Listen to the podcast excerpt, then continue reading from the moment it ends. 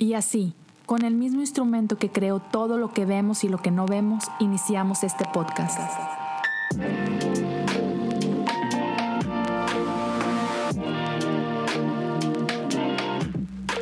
Bienvenidos a Cosas Comunes.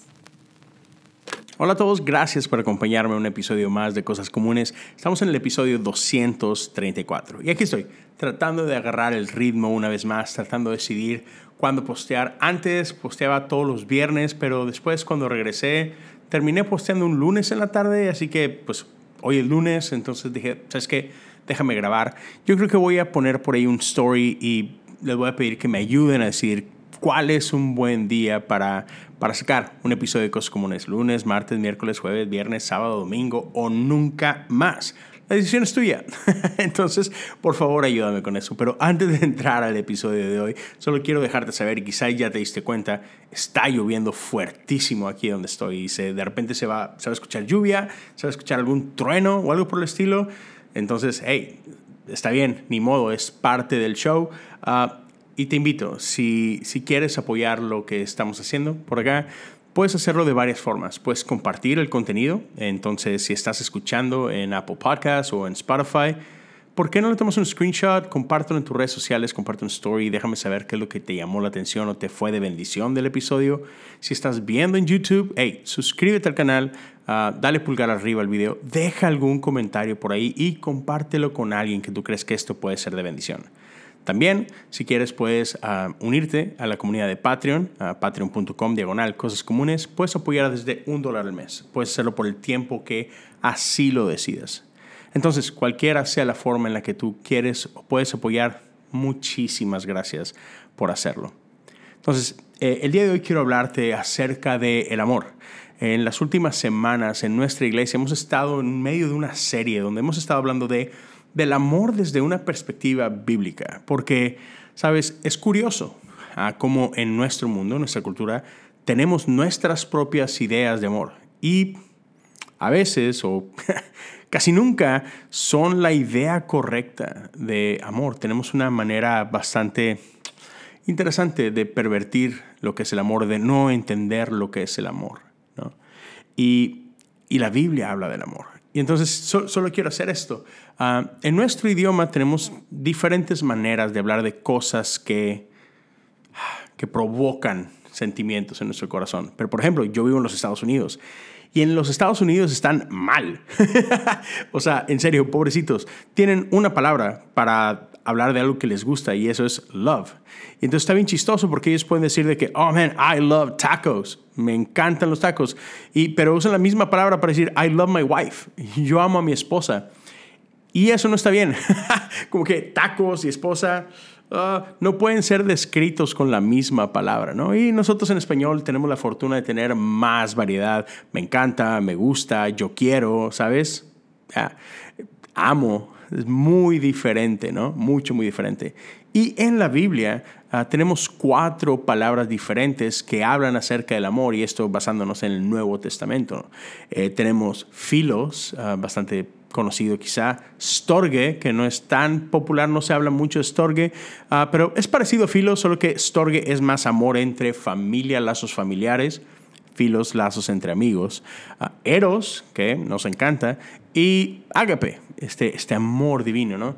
Entonces, uh, el día de hoy quiero básicamente como que hacer un resumen de estas cosas. No quiero hacer como que un episodio de cada uno. Quiero hacer como un pequeño resumen de estos cuatro porque quiero terminar con la parte que más fue de bendición para mí durante estas semanas en la iglesia, que es esta este mandato de Jesús de amar a nuestros enemigos. Entonces vamos a terminar allá, pero quiero, quiero dar un recorrido acerca de estos cuatro tipos de amor, con que para que tengamos un entendimiento, porque si algo pasa en nuestra cultura, es que tendemos a hacer el amor acerca de nosotros. Eso es, eso es bien normal. Y por ejemplo, vamos a empezar con, con filos, este amor entre amigos. ¿Sabes? Y en nuestra cultura otra vez, tendemos a hacerlo todo acerca de mí. De hecho, hay un montón de relaciones tóxicas y gente que ni siquiera se da cuenta que está en una relación tóxica. Y no estoy hablando de relación sentimental, estoy hablando de relaciones de entre amigos. Porque todos lo, todo lo hacemos acerca de nosotros. ¿Sabes? Ah, tenemos amigos solo por pedir favores o porque queremos ser identificados con alguien o queremos que alguien nos preste atención y no queremos sentirnos solos y demás ejemplos que podemos dar. Pero me interesa mucho esta parte porque en, en, en el estudio de los humanos, sociología, si no me equivoco, y discúlpenme si me equivoco, pero ah, hay estudios que hablan acerca de este amor, filos, y, y es interesante lo que dicen acerca de ellos. Este es el tipo de amor menos natural de los diferentes tipos de amores. E, e, es el amor más contraintuitivo, por decirlo de alguna manera, y es un amor que no es necesario para nuestra supervivencia. Piensen eso por un momento. Ah, cuando hablamos acerca de Eros, hey, nos enamoramos de alguien, pero, pero hay un intercambio ahí eh, y es necesario para la supervivencia.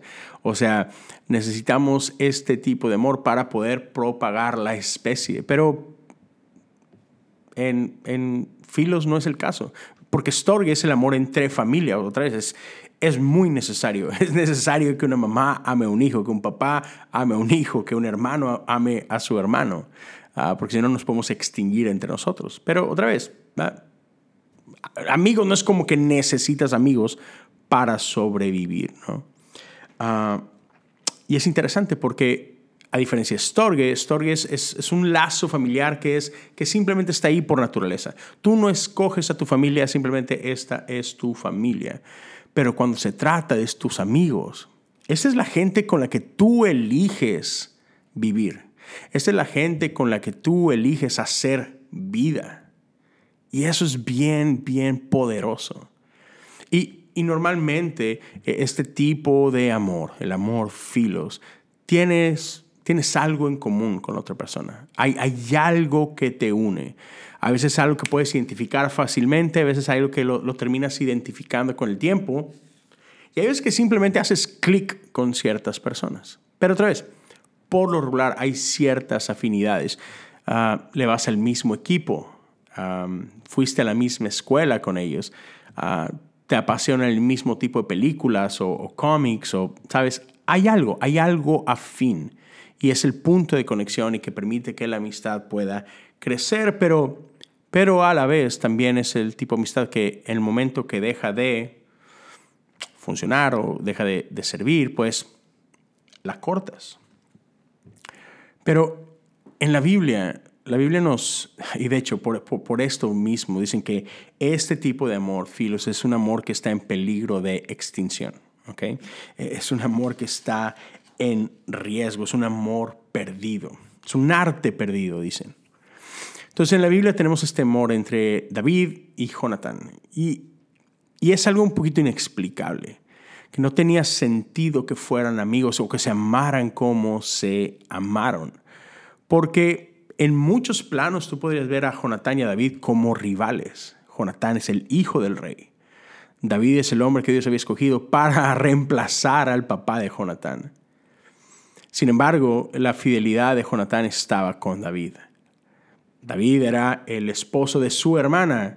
Y digamos que la relación entre la hermana de Jonatán, Mical, y David no era la mejor. Y aún así, Jonatán era fiel a David. No tenía sentido, no tenía razón de ser, pero, pero había algo que los unía. Y fueron fieles hasta el final. Y, sabes por qué este tipo de amor es, es aún más fuerte que el amor ah, familiar. ¿Sabes?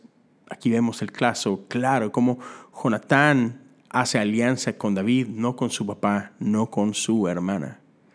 Y es un amor tan especial que me encanta lo que Jesús le dice a sus discípulos. En, en Juan 15, 15 le dice, hey, ya no más les llamo a ustedes a mis siervos.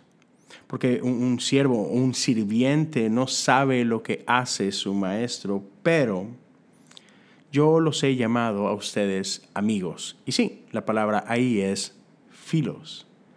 Y todo lo que he aprendido de mi padre yo lo comparto con ustedes, ¿sabes? Y eso hacen los amigos. Los amigos comparten. Ah, eh, el amor de amigos no tiene ah, hilos ahí colgando, ¿no? No, no, tiene así como que, ah, esto lo quiero para esto. No hay una agenda detrás de este tipo de amor. El amor entre amigos es un amor que, que ama porque sí, ¿sabes? Sabes que puedes contar con un amigo y, y, si te atoras en la carretera o en la avenida y te quedaste con una llanta ponchada, tú sabes que le puedes hablar a tu amigo de que, hey, me quedé tirado, ¿puedes venir por mí? Claro que sí. No necesitas pagarle la cena para que te ayude, ¿sabes? No es como que, hey, pero, pero cuando me pasa a mí, te encargo, pues yo, yo te eché la mano. No, no, no es condicional de esa forma. El amor entre amigos simplemente ama porque si no por necesidad, no por algo contractual. Y eso, amén, eso me encanta, que tenemos acceso a este tipo de amor.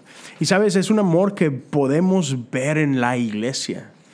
Yo he sido testigo bendecido por este amor. Sabes, les he contado un poquito de mi historia, lo que me ha pasado en los últimos meses. Y aún me voy a ir más atrás. Ah, no me acuerdo, hace algunos meses ah, yo tuve que llevar a mi esposa a Dallas. Dallas está como a cuatro horas, cuatro horas y media de Houston. Y sin embargo, mi esposa tenía una cita médica con un especialista por allá. Entonces, hey, ve lo que hizo mi iglesia por mí. Una familia bien lindos, son, son como los abuelitos postizos de mis hijos. Y dijeron, pastor, déjenos a los niños, ustedes vayan tranquilo para que no tengan que llevarlos ellos en este viaje tan largo. Entonces, una familia se hizo cargo de mis hijos durante, durante ese día y nosotros pensamos ir y venir el mismo día, ¿no? Pero cuando veníamos de regreso, nos sucede que saliendo de Dallas, apenas íbamos saliendo de downtown, ah, del centro de Dallas, cuando de repente mi carro se murió. Así, de plano, de repente empezaron todas las, lucecitas del tablero, empezaron a prender. el volante se me puso duro y dije, rayos, ¿qué voy a hacer? Y gracias a Dios tuve tiempo de alcanzarme a orillar a, uno de esos lugares donde está la, la, avenida, y, pero tienes ah, un carril que va entrando, entonces pues dejan un lugarcito, ¿no? E, estas líneas dobles, y alcancé a acomodarme ahí y justo cuando llego al medio, bye, el carro se murió. Y, man, estaba horrible, ya era tarde, eran, en ese momento eran como las 5 de la tarde, algo así, hacía muchísimo frío, ah, estamos en pleno invierno. Y ahora qué hago? Y empiezo a hacer llamadas y a textear a, a, raza de la iglesia. Y otra familia, súper lindos, pastor, ¿dónde está? mándeme su ubicación por WhatsApp se las mando, dice, no se preocupe, le voy a mandar un Uber para allá. Ahorita le voy a, le voy a hacer el booking de un hotel y le voy a mandar dinero por, por Cash App.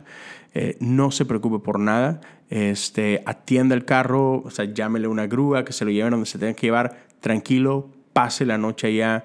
Nosotros nos encargamos de todo. Igual la familia que tiene mis hijos, pastor, no se preocupe. Nosotros pasamos la noche en su casa con ellos tranquilos como que, wow. O sea, en medio de un problema donde nadie tenía por qué hacer absolutamente nada, esta gente decidió amarnos, cuidarnos y estar ahí por nosotros. Ese es el tipo de amor que podemos encontrar en la iglesia, donde, donde este amor fraternal nos une. Ah, después tenemos este otro tipo de amor, Eros. Ah, como nos encanta Eros. Y, este es un, es un amor que nos obsesiona en nuestra cultura. Ah, y si no me crees, si no me crees, escucha este dato.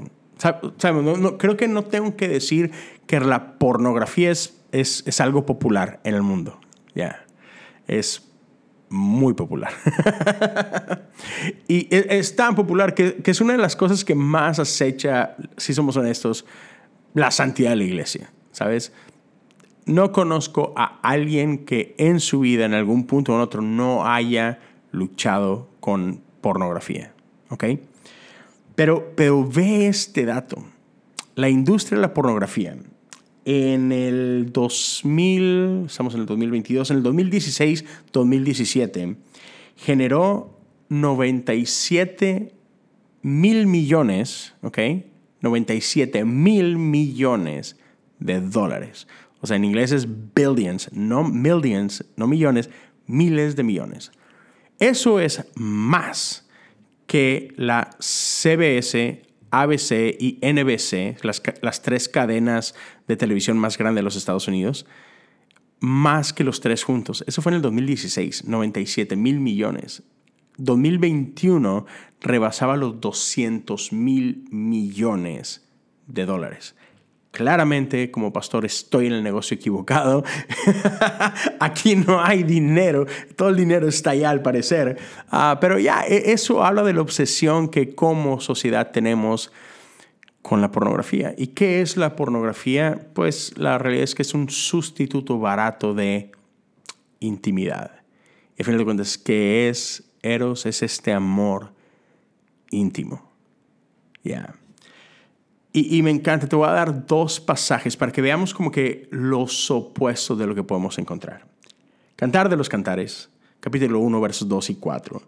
Que me bese con los besos de su boca. Porque tu amor es más delicioso que el vino, agradable es la fragancia de tus perfumes. Tu nombre es como perfume derramado. Con razón las mujeres jóvenes te aman llévame contigo, apresurémonos que el rey me lleve a sus aposentos. Ya, ya, ya quiero. Se me antojó. Ya, así es. Eh, amor, esto puede ser el amor, es amor divertido, apasionado, amén, emocionante. ¿Ok? Eros. Pero ahora, enfríate un poquito, vamos, a leer el, el, siguiente pasaje, está en 1 Corintios 7, 8 y 9, mucho, muy diferente, ¿ok? A los solteros y a las viudas les digo, bueno es que permanezcan solteros, como yo, pero si no pueden controlarse, deben casarse, porque es mejor casarse que arder de pasión. ok está bien, ¿no? Muy diferente uno del otro. Y mira, cuando, cuando prediqué de eso en la iglesia, el título que yo le di en esa ocasión al sermón es Corrompiendo el regalo. Y ahora te explico por qué. Pero imagínate esto, yo sé, seguramente en algún momento tú le has regalado algo a alguien. Y no hablo de, de ese tipo de regalo que típico que andabas en la tienda, tú pues, comprándote algo para ti y te acordaste. Uy, que, que, se viene el cumpleaños de, de, tu amigo, de tu amiga, de tu novio, de tu novia, y ya faltan unos días y ah, volteas y, ok, le voy a llevar esto. Y ni lo pensaste. No, no, no hablo de ese tipo de regalos. Estoy hablando de cuando le vas a regalar algo a alguien que, que quieres demasiado, que es muy importante en tu vida, y le metes coco. Realmente le inviertes tiempo pensando qué puede así como que volarle la cabeza a esta persona. Quiero realmente que se dé cuenta de lo que significa para mí. Entonces le echaste coco, ah, le, pusiste dinero, preparaste todo el ambiente y dijiste, ok, este es el regalo. Y, y cuán decepcionante no es que cuando se llega el día y entregas este regalo, es como ah, gracias. Y lo ponen en la mesa, ¿no? O jamás se lo pusieron, jamás lo usaron, jamás se lo viste y, y que, ¿qué pasó? ¿no? Es, es, es, doloroso, ¿no? Cuando, cuando haces eso, que invertiste tanto en algo y que no es apreciado. Creo que eso hicimos nosotros con este regalo que Dios nos dio. Porque sin duda alguna, sexo, intimidad, fue algo que Dios concibió, ¿no? Podemos leer en, la, en, en el relato de la creación que Dios crea al hombre y a la mujer y lo primero, de lo primero que les dice es esto. Déjame, déjame lo encuentro por aquí, me ando, me ando pasando. Ah, vamos a estar por acá. Ya, eh, Dios dice que es muy bueno. Cuando crea el mundo, cinco días de la creación, muy bueno. Pero cuando crea al hombre y a la mujer, dice que es mucho, muy bueno. Y déjame te leo lo que Dios les dice después de crear al hombre y a la mujer.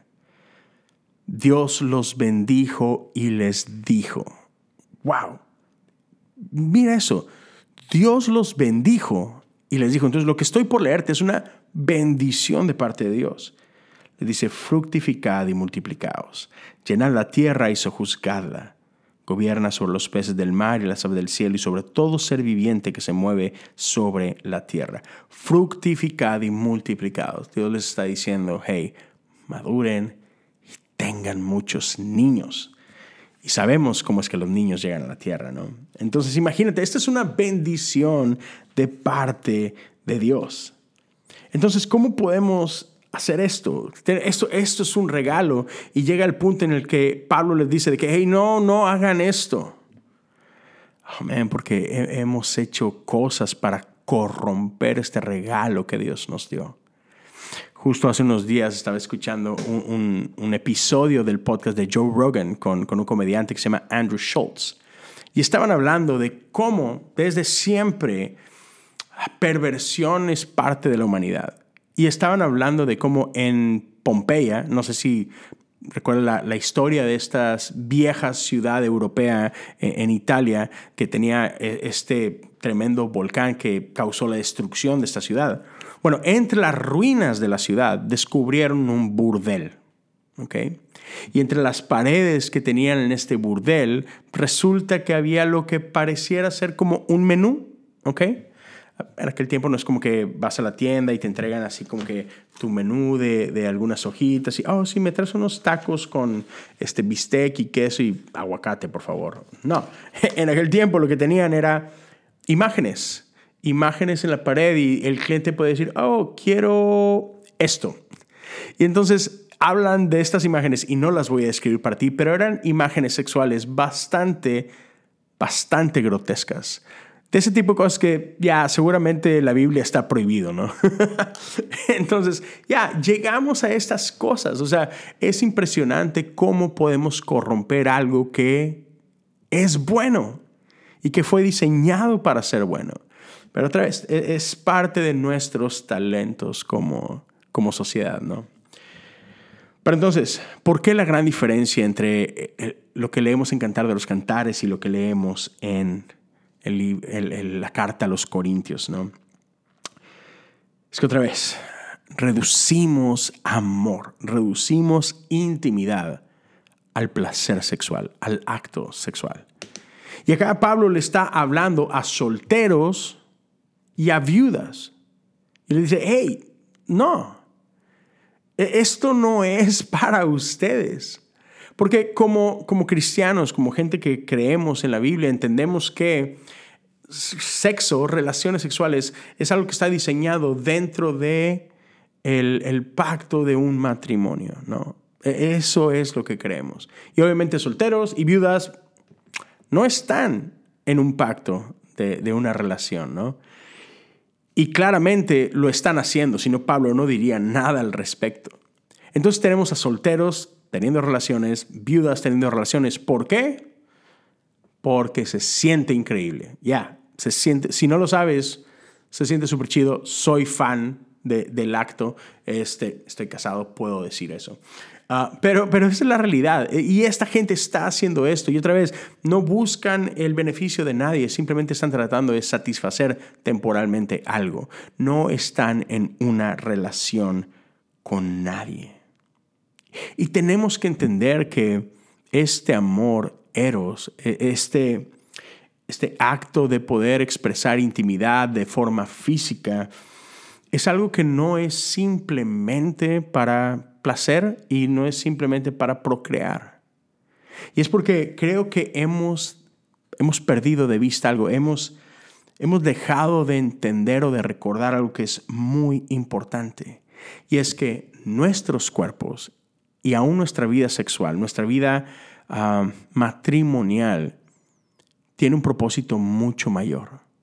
Permíteme leerte lo que dice uh, Efesios 5, 30. Déjame ver. Ya, ya. Efesios 5, 31 al 33. Por tanto, dejará el hombre a su padre y a su madre y se unirá a su mujer, y los dos serán una sola carne. Ese es un misterio profundo. Pero estoy hablando de Cristo y la iglesia.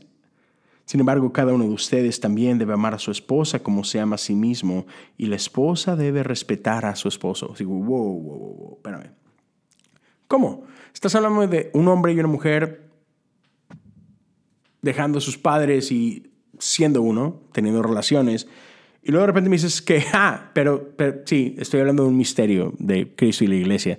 wow, ¿cómo? Otra vez, por favor, pero dímelo como que así para podértelo entender, ¿no? Y es que, ya, es esto.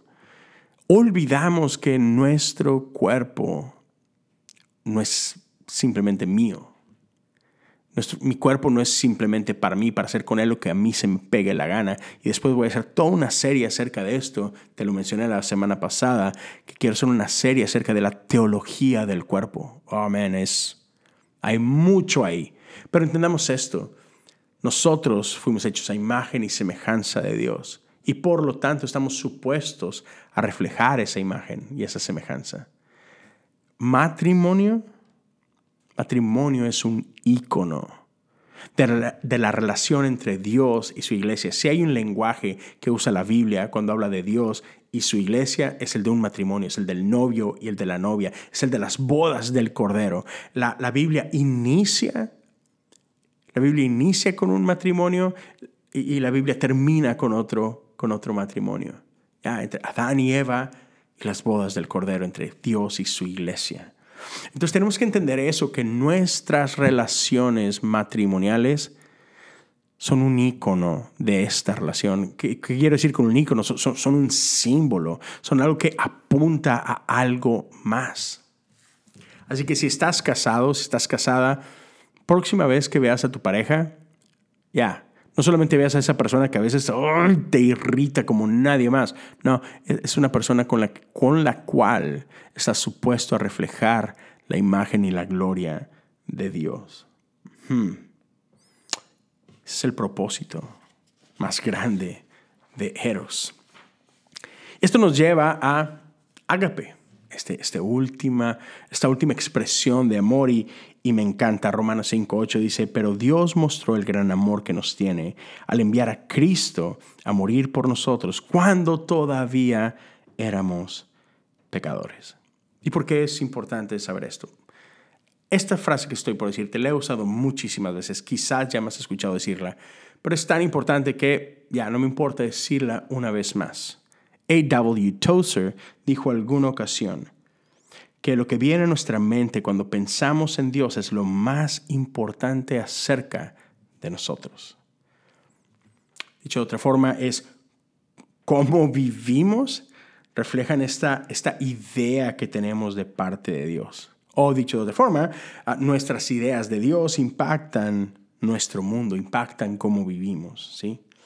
La Biblia nos dice que Dios es amor, pero como entendemos eso es clave porque si tú le preguntas a 10 personas qué es amor y tú le preguntas a 10 personas qué o quién o cómo es Dios, seguramente vas a tener 10 respuestas diferentes.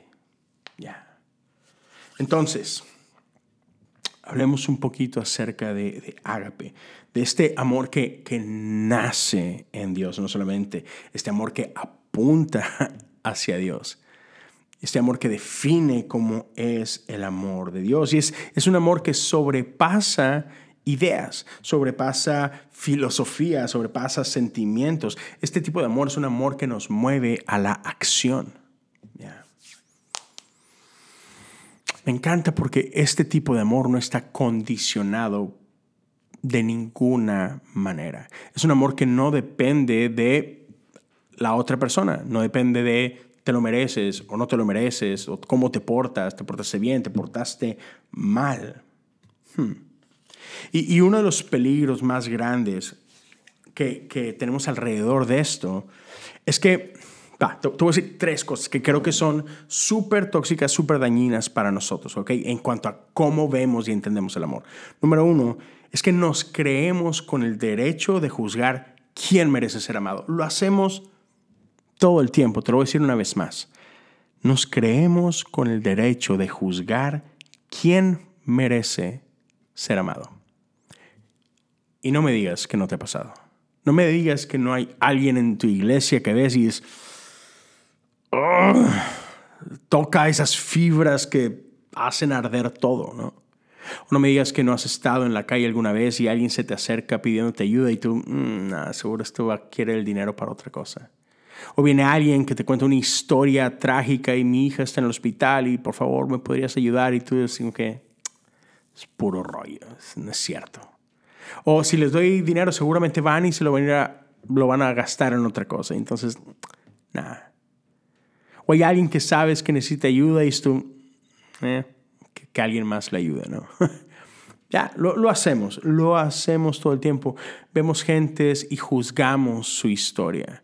Creemos que entendemos perfectamente por qué están donde están y creo que se merecen estar donde están. Ya está bien. Pero la realidad es que podemos ver la vida de Jesús y sabemos que Jesús no opera de esta forma. Mateo 5, 43 al 48 dice que han oído la ley que dice ama a tu prójimo y odia a tu enemigo, pero yo te digo ama a tus enemigos. Ora por los que te persiguen. De esa manera estarás actuando como verdadero hijo de tu Padre que está en el cielo. Hmm, qué interesante, ¿no? Sabes, amar a quienes nos aman es bueno, pero no es suficiente. Hacer el bien a alguien porque, porque te puede regresar el favor, porque sabes que, que, te conviene, ya, e, ese no es amar como Dios ama. Ese no es un tipo de amor que nace en el corazón de Dios. Segundo problema, que solo hacemos algo por alguien si es conveniente para mí o si hay algún beneficio para mí. Hmm. Va un poquito de la mano con lo que acabamos de leer. Porque, si somos honestos, es, es difícil sacrificarse por alguien más. Es, es, difícil salir de nuestra comodidad para ayudar a alguien más. ¿no? Yo vivo otra vez, Estados Unidos, eh, el aeropuerto está bastante lejos y te llama un amigo de que, hey, dude, ¿me podrías llevar al aeropuerto? ¿Ahorita? La gasolina está carísima acá. No sé cómo esté en tu país, en tu ciudad, pero acá está. Normalmente la gasolina estaba en 2 dólares 20 centavos. Ahorita está arriba de los 4 dólares. O sea, casi el doble. Es como que, ¿quieres que te llegue al aeropuerto? ¿Ahorita? ¿Tienes idea de lo que cuesta la gasolina? Es dude, ¿por qué me pides esto? O, ay, tú ya estaba en la cama, o ya tenía planes con, con mi familia, o lo que sea. Y, ah, no, no quiero. O, por ejemplo, en nuestra iglesia, nosotros una vez al mes, en los sábados, tenemos este, este día de servicio donde nos reunimos para bendecir a nuestra comunidad. Y nos reunimos a las siete y media de la mañana para estar listos para servir a la comunidad. Y la verdad es que a veces de que, oh, yo trabajé toda la semana bien duro y sábado es el único día que me puedo levantar tarde. No, yo no quiero ir a, servir. porque no es cómodo. Y, y, y, así te puedo dar así, un montón de ejemplos, ¿no? Pero la realidad es que no rehusamos hacer ciertas cosas porque, porque no es conveniente, porque, porque no me ayuda en nada, no hay nada para mí en ello.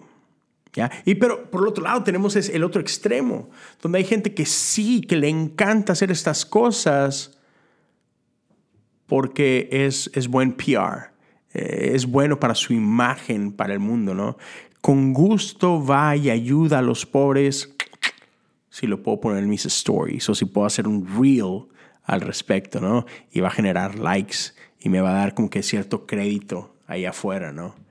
Si se puede, ah, con todo gusto. Pero si, si es en las sombras, en el anonimato, ah, no, gracias. Y por último, y eso es duro, es, triste, pero basamos amor en nuestra experiencia. Y digo que esto es bien duro porque es una realidad que hay gente que no sabe amar como Dios ama porque nunca han sentido este amor. Y hay una frase que quizás has escuchado, pero que dice que gente lastimada lastima gente. Y, no sé, um, no conozco tu edad, no conozco tu tipo de iglesia, pero yo crecí en, un tipo de iglesia, en un círculo donde e, era común escuchar esto que se le conoce como um, maldiciones generacionales. Entonces pensamos esto, ¿no? ¿Por qué? Porque ves los patrones y ves, ves una familia y ves hacia atrás y el, el, chavo, el papá, los tíos, el abuelo, el papá del abuelo, o sea, todo el mundo es violentos, borrachos, golpeadores, abandonan a la familia en algún punto y, ves cómo la historia se repite. ¿Por qué? Porque gente lastimada lastima gente. Y es difícil romper con esos ciclos. ¿Por qué? Porque no conocen otra forma de amor y eso es normal para ellos. Lo puedes ver con las mujeres también. Mujeres que ves hacia atrás y divorciadas, abandonadas, embarazadas y dejadas con niños y no sé, cualquier otra historia trágica. Y lo ves que pasa vez tras vez tras vez. Porque no conoces otra forma de amor y como no conoces otra forma de amor, no puedes amar de esta forma. Es, es bastante difícil, pero esta es la buena noticia. Si podemos decir que gente lastimada lastima gente, también podemos decir que gente perdonada perdona gente. También podemos decir que gente restaurada ayudar a otros a ser restaurado. ¿Por qué? Porque esto no lo hacemos nosotros. No es que yo, porque fui amado, yo puedo amar, pero es que como cristianos entendemos que en el poder del Espíritu Santo podemos amar a otros como Dios nos ha amado a nosotros. Porque ahora tú y yo, que antes éramos enemigos de Dios y ahora somos familia de Dios, eh, conocemos otro tipo de amor.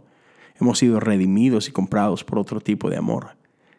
Y es en ese espíritu que nosotros podemos amar a otros. Y aun si hemos experimentado todo esto en nuestra vida, destrucción, ah, maldad, todo lo que sea, en el espíritu de Dios todo es hecho nuevo.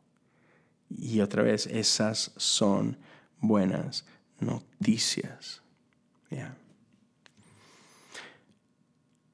Pero Dios mostró el gran amor que nos tiene al enviar a Cristo a morir por nosotros cuando todavía éramos pecadores. Quiere decir que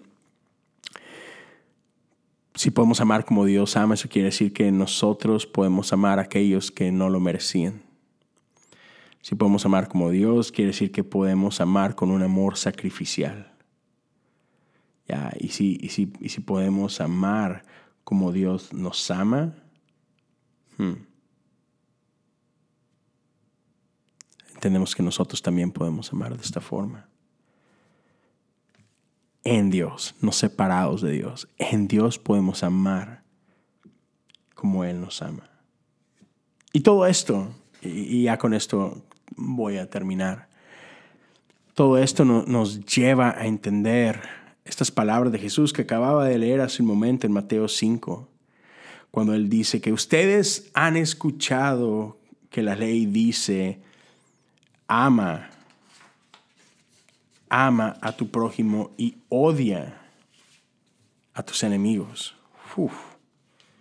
duras palabras, ¿no? Y, pero está interesante, porque e, eso es lo que la ley dice.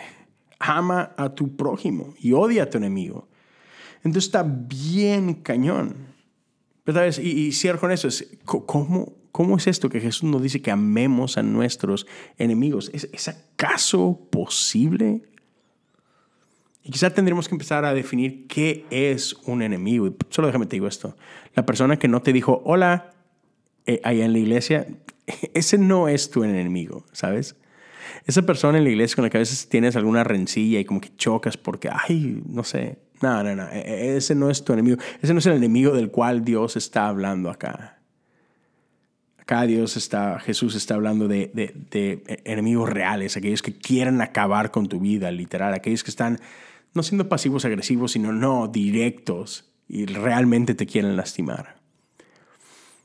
Pero es, es, quiero que entendamos a lo que hemos caído en nuestra sociedad, a, cómo hemos abaratado el concepto de enemigos. ¿Y por qué es importante esto? Porque, amén, cómo tratamos a los enemigos eh, eh, importa. Vivimos en un mundo completamente dividido, vivimos en un mundo polarizado y vivimos en un mundo sumamente reactivo y agresivo. Y, todo esto se empezó como que a, dar más y más y más fuerte con la entrada de social media. Y te voy a decir una pequeña historia que pasó por allá en el 2013, si no me equivoco. ¿okay? Hay una mujer, se llama um, Justin Sacco. En el 2013 ella trabajaba para una compañía de uh, tecnología, tenía un gran puesto Y en una ocasión le toca hacer un viaje de Nueva York a Sudáfrica. Va a visitar familia. Entonces es un vuelo largo, tiene que pasar de Nueva York, si no me equivoco, directo a, a Londres, después de Londres a Sudáfrica. Y tú sabes, viajar en avión hoy es... no está chido. O sea, después de lo del, del 9-11, ah, cuando cayeron las Torres Gemelas en Estados Unidos, volar es un dolor de cabeza. Tienes que estar en el aeropuerto dos días antes y te tienes que quitar todo y eh, es un desastre. Entonces esta chava, ¿qué estaba haciendo? Estuvo tuiteando durante sus escalas. Y, el primer tweet que pone va sentado al lado de, un, alemán y el chavo olía medio mal y pues eh, tuiteó algo ahí como que medio, ¿sabes? Grosero del alemán. Ah, pero, pero después llega a Londres y en el... Antes de salir de Londres para volar acá, lanza un último tweet. Ahora, ¿fue un buen tweet? No, no, no, no fue un chiste y, la verdad es que fue un muy mal chiste, un chiste de muy mal gusto. Pero es un tweet, ¿ok? Ve lo que tuiteó. Lo tuiteé en inglés, entonces déjame, te voy a traducir, ¿no? Dice, hey, voy para África. Espero que no me decida. Jaja, bromeo, soy blanca. Ajá, mal chiste, ¿no? Un poquito racista. Ah, o, ¿sabes? Ah, ya, no sé qué otros términos les podemos dar. Pero, man, es un tweet, ¿ok? Este chava hace el tweet, apaga su teléfono porque va a volar. Y, no sé, 12, 14 horas de vuelo. Jamás se iba a imaginar que cuando llega a Sudáfrica y prenda su teléfono, su vida como la conocía no existía más. En ese, en ese periodo de 12, 14 horas mientras ella volaba, perdió su trabajo, porque ese, ese tweet se volvió viral, y el mundo la odió. Perdió su trabajo, su familia le dio la espalda. Incluso los hoteles que había reservado para su estancia en Sudáfrica le dijeron, no eres bienvenida aquí. En 12, 14 horas lo perdió todo. ¿Por qué? porque el mundo decidió etiquetar a esta mujer como enemiga pública número uno. Por un tweet. Otra vez, ¿fue un buen tweet? No. Pero la consecuencia va de la mano con el acto, tampoco creo que, que sea el caso. Pero ¿qué pasa? Que como personas, cuando etiquetamos a alguien como nuestro enemigo, nuestra reacción natural es odio, es agresión, es venganza, es destrucción. Y es lo que vemos hasta el día de hoy en nuestras vidas. Cancel culture, ya, es eso. Alguien hizo algo que, a tu juicio es malo, el odio del mundo va en contra de esta persona.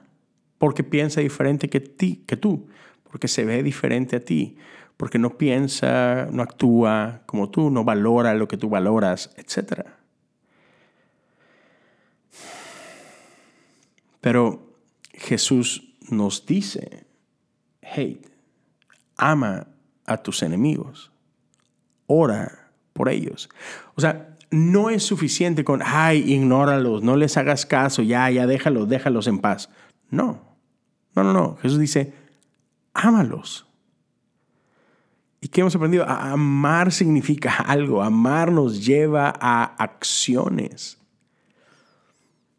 Hmm. Ama a tus enemigos. Ora por tus enemigos. ¿Por qué debemos de hacer eso?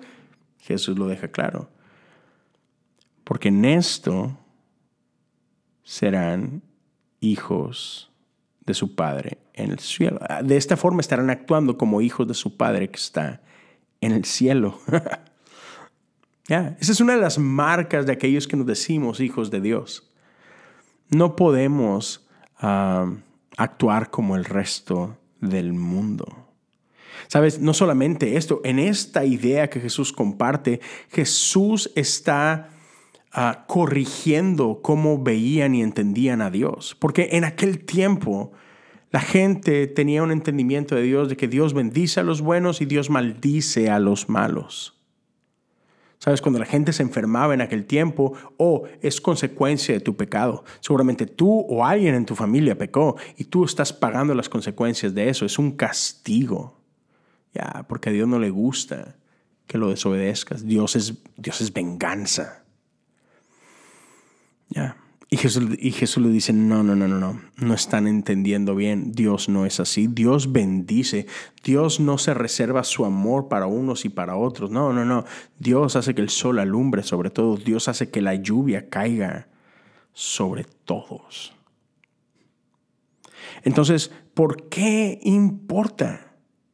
¿Por qué importa que entendamos qué significa vivir como hijos de Dios? Es sencillo porque como hijos de Dios debemos de actuar diferentes. Porque, ¿qué crees? Sí hay estándares.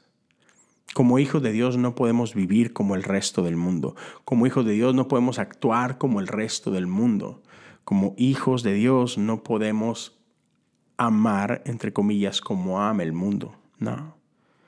Para nosotros amor se ve diferente. Como hijos de Dios tenemos que reflejar su imagen, tenemos que reflejar su amor. Como, como de Jesús tenemos que caminar como Él. Y a mí me encanta cómo lo entendía Martin Luther King Jr. Okay.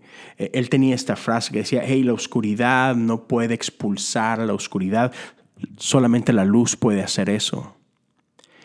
El odio no puede expulsar al odio, solamente el amor puede hacer eso.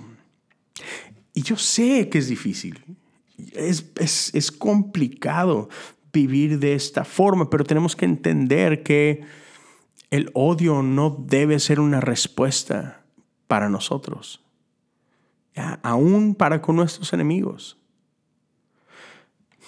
no sé si, si ya viste la serie de Miss Marvel. Ah, está chida, está en Disney Plus. Y hacia el final, no me acuerdo si es en el último episodio o en el anterior al final, uno de los personajes le dice esto a un chavo.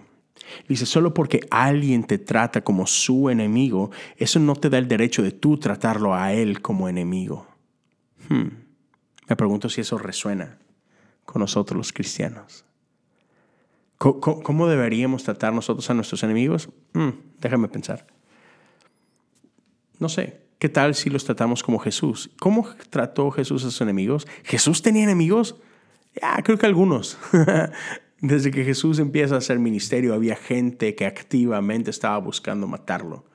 En alguna ocasión quisieron apedrearlo en una sinagoga. Ah, había un grupo de personas que activamente estaba buscando hacerlo caer en una trampa para poder tener excusa para matarlo nunca lo lograron, así que ¿qué tuvieron que hacer? Pues fingir, ¿sabes? Hacer trampa en el sistema y fueron y lo arrestaron bajo falsas pretensiones y lo juzgaron y lo golpearon y lo humillaron y lo llevaron a una cruz donde fue asesinado. Pero ¿qué pasa estando en la cruz? ¿Recuerdan las palabras de Jesús en la cruz? Cuando Jesús grita desesperadamente al Padre, consúmelos con fuego. No, ¿verdad? No, no, no. Perdón si eso voló a tus oídos.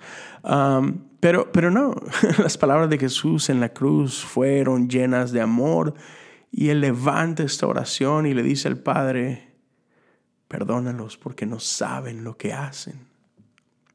Hmm.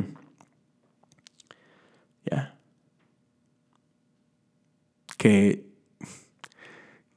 tus enemigos te traten de cierta forma, no te da el derecho a ti de tratarlos a ellos de esa forma. ¿Por qué? Porque como hijos de Dios, ya se tiene que ver diferente. ¿Sabes? A veces tenemos nuestras ideas y, tenemos nuestras excusas, ¿no? Decimos, ah, bueno, pues, soy, soy, soy simplemente una persona, ¿no? Pues, claro que cometo errores, pero mira, hey, ¿sabes qué? No me veas a mí, tú pon tus ojos en Dios, no pongas tus ojos en mí, yo, yo claro que me equivoco, ¿no? No, no, pero, pero eso no es lo que la Biblia dice. La Biblia habla de perfección un montón. Y Pablo decía, hey, sean imitadores de mí como yo de Cristo, no rehuyamos a nuestra responsabilidad de ser como Jesús. A mí me encantan las palabras de Juan Wesley. Juan Wesley es el fundador del movimiento metodista, yo soy metodista. Y, Wesley creía en la perfección cristiana. Ah, Wesley lo llamaba perfección en amor. Y, él decía esto, él tiene un sermón donde él dice esto, que, hey, e, esta cosa llamada perfección, dice, hey, creo en ello, es real. ¿Por qué? porque está por todos lados en la escritura. Y él cita varios pasajes bíblicos donde nos apuntan a ellos. Así que te dejo con esto. No seamos ah, conformistas, no seamos flojos, no nos conformemos con menos. Ah, Sabes, perfección, santidad, no es algo a lo que debemos de aspirar el día que me muera, cuando, cuando llegue al cielo. No. Perfección, santidad son valores a los que debemos de aspirar aquí y ahora. ¿Es fácil? No. ¿Requiere mucho? Sí pero es algo a lo que podemos aspirar. Hey, ¿cómo, cómo, se ve vivir amando a nuestros enemigos y orando por ellos? ¿Te acuerdas del profeta Jeremías? ¿Te acuerdas de este versículo súper famoso ah, que dice, yo sé los pensamientos que tengo para ti, ah, planes para bendecirte, y está con ganas.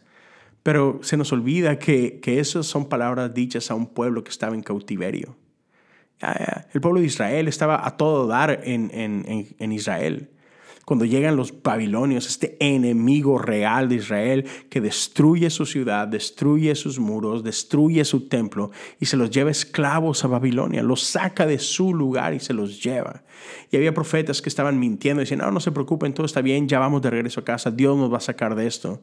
Pero, pero el Dios de Israel habla al profeta Jeremías, le dicen, no, no, no, ve, ve y diles cómo es la cosa porque van a pasar aquí los siguientes 70 años.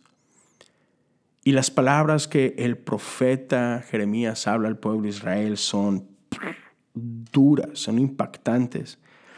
Y lo que Dios le pide a su pueblo que hagan es que, hey, construyan casas y así que y acomódense bien. Planten jardines y coman de lo que produce.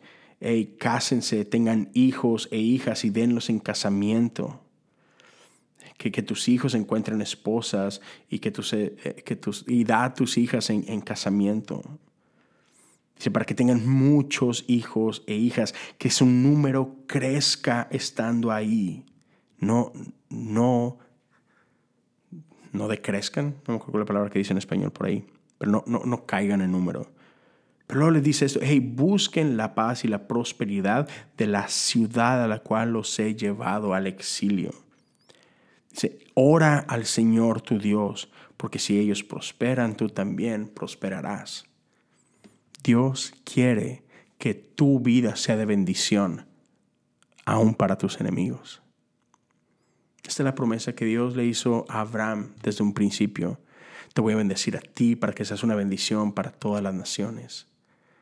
Así que no, seamos jueces nosotros de quién merece ser bendecido y quién no, quién merece ser amado y quién no. No, seamos como este amor de Dios que ama a todos, sí, incluso a nuestros enemigos, sí, incluso en Internet, sí, aún en las redes sociales.